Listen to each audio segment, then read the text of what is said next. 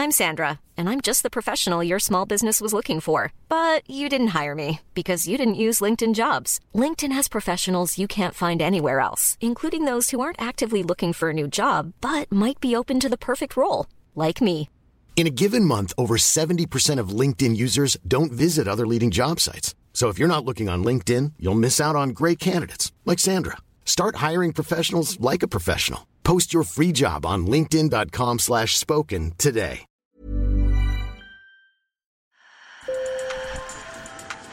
Bonjour. Hello. Hola. Marhaba bikoum. Sur le fil, Le podcast d'actu de l'AFP. des nouvelles choisies pour vous sur notre fil info.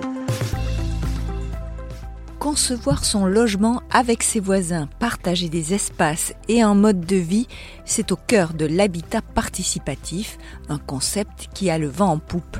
Sur le fil vous emmène en Bretagne, à Saint-André-des-Eaux, à la rencontre d'habitants qui vivent cette expérience. Plus qu'un logement, c'est un mode de vie qui est inventé. Proche de la nature, sobre, solidaire, l'habitat participatif pourrait être une des solutions à la crise du logement et à la crise environnementale. On part avec mes collègues Mathieu Champeau et Clarisse Lucas à côté de Dinan. Sur le fil. Quand on arrive dans le hameau du Placy, on se sent un peu comme dans un camp de vacances. On est en pleine nature. Cachés dans les bosquets, huit petites maisons en bois, nous sommes à Saint-André-des-Eaux dans les Côtes d'Armor. L'électricité est produite par le panneau solaire, on a de la récupération, euh, la filtration d'eau et l'assainissement est fait par un système de micro-phytoépuration. C'est un procédé de filtration des eaux usées par les plantes. Mais ici, personne n'est en vacances et surtout pas Xavier Gissereau. Le trentenaire, formé à HEC et Polytechnique, habite ici. Il est aussi l'un des concepteurs de ce hameau léger. Il y a deux ans, Xavier a lâché sa start-up pour changer de vie et se lancer dans la création d'habitats participatifs. Les habitants sont réunis en association ou en coopérative et louent le terrain, qui en général est un terrain constructible, à une commune ou à un autre acteur euh, avec un bail amphithéotique de 99 ans. Ce montage leur permet d'avoir les mêmes droits que le propriétaire, mais de ne pas avoir à acheter le terrain. Donc aussi d'avoir un projet qui est beaucoup plus accessible financièrement, puisqu'il n'y a pas forcément besoin d'emprunter. Les maisons sont légères, sans fondation, transportables, à très faible impact écologique, puisque fabriquées en bois, terre ou chanvre, et elles coûtent entre 12 et 15 000 euros et font 20 mètres carrés environ. Donc voilà, ici c'est notre petite maison. Elles sont conçues et construites par leurs habitants, qui ont aussi inventé une sorte de charte, un peu comme un règlement de copropriété pour pouvoir vivre ensemble. C'est un processus long et très engageant. Tout le monde a participé également à la construction d'un bâtiment commun abritant une buanderie, une salle pour les fêtes et des chambres pour les hôtes de passage.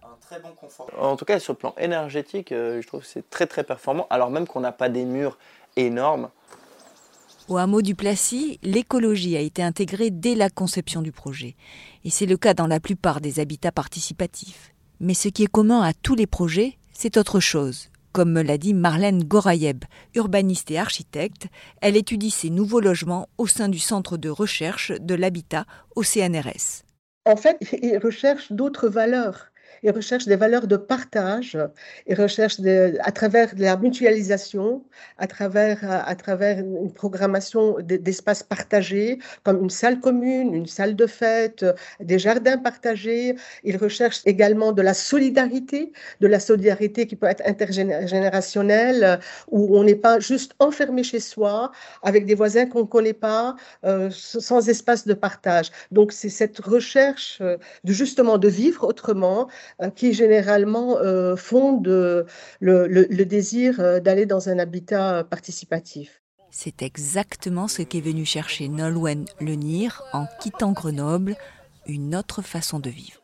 Être dans un appartement, payer un loyer tous les mois, travailler pour pouvoir payer ce loyer, euh, il y avait quelque chose qui était peut-être un peu, un peu enfermant. euh, et, et puis le, le- ouais, l'anonymat de la ville, c'est vrai que c'est vrai qu'être à la campagne, euh, voilà, on se connaît tous, il y a vraiment une solidarité qui est, qui est possible euh, euh, et que peut-être je ne trouvais pas forcément euh, en ville.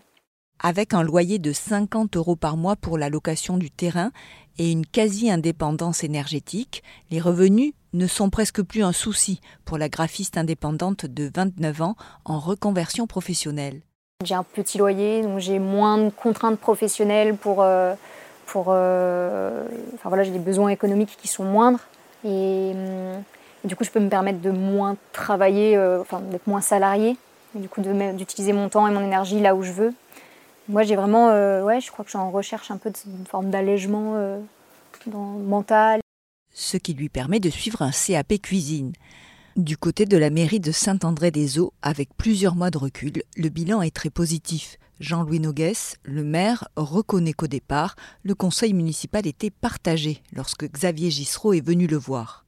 Euh, lorsque tu as un projet comme ça, innovant, qui arrive sur ta commune, euh, forcément, euh, ça, fait poser des questions. Aujourd'hui, si une commune veut se renouveler, il eh ben, faut, faut accepter d'accueillir une nouvelle population aussi. Grâce à ces nouveaux habitants, le café et l'épicerie de Saint-André-des-Eaux ont rouvert et le village perçoit la somme de 5000 euros par an pour la location de son terrain qu'elle n'a même pas eu à aménager. Les premiers habitats participatifs sont apparus dans les années 1970 en Allemagne et en Belgique. Marlène Gorayeb a observé leur multiplication depuis les confinements successifs dus à la crise sanitaire. Des centaines de projets sont aujourd'hui en études ou en travaux en ville, à la campagne, dans des programmes immobiliers ordinaires ou des cadres plus exceptionnels. Mais ils ne représentent encore que très peu de l'ensemble des nouveaux logements et ne concernent que rarement les plus précaires. La crise du logement est telle que pour les, euh, catégories euh, les, plus défavorisées, la priorité est déjà d'accéder à un logement. Euh, parce qu'il faut avoir quand même le temps de cet investissement, il faut avoir quand même la réflexion, etc. etc. Alors quand on est dans, le, dans des situations précaires et difficiles, la question ne se pose pas de fait. Fin 2022, le nombre de ménages en attente d'un logement social a atteint 2,4 millions, un niveau record. Merci de votre écoute. Je suis Emmanuel Bayon. Si vous aimez, n'hésitez pas à vous abonner. À bientôt.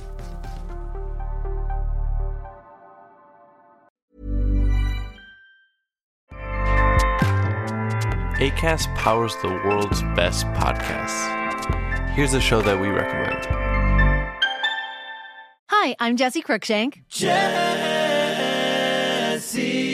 Cruikshank. I host the number one comedy podcast called Phone a Friend. Girl, let's phone a friend. Not only do I break down the biggest stories in pop culture with guests like Dan Levy and members of InSync, I do it with my own personal boy band singing jingles throughout because it's my show. It's your show, girl. New episodes of Phone a Friend. Yeah. Drop Thursdays wherever you get your podcasts. So work it, girl. Yeah, work it. Okay, that's enough.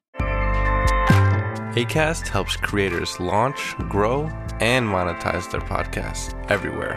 ACAST.com.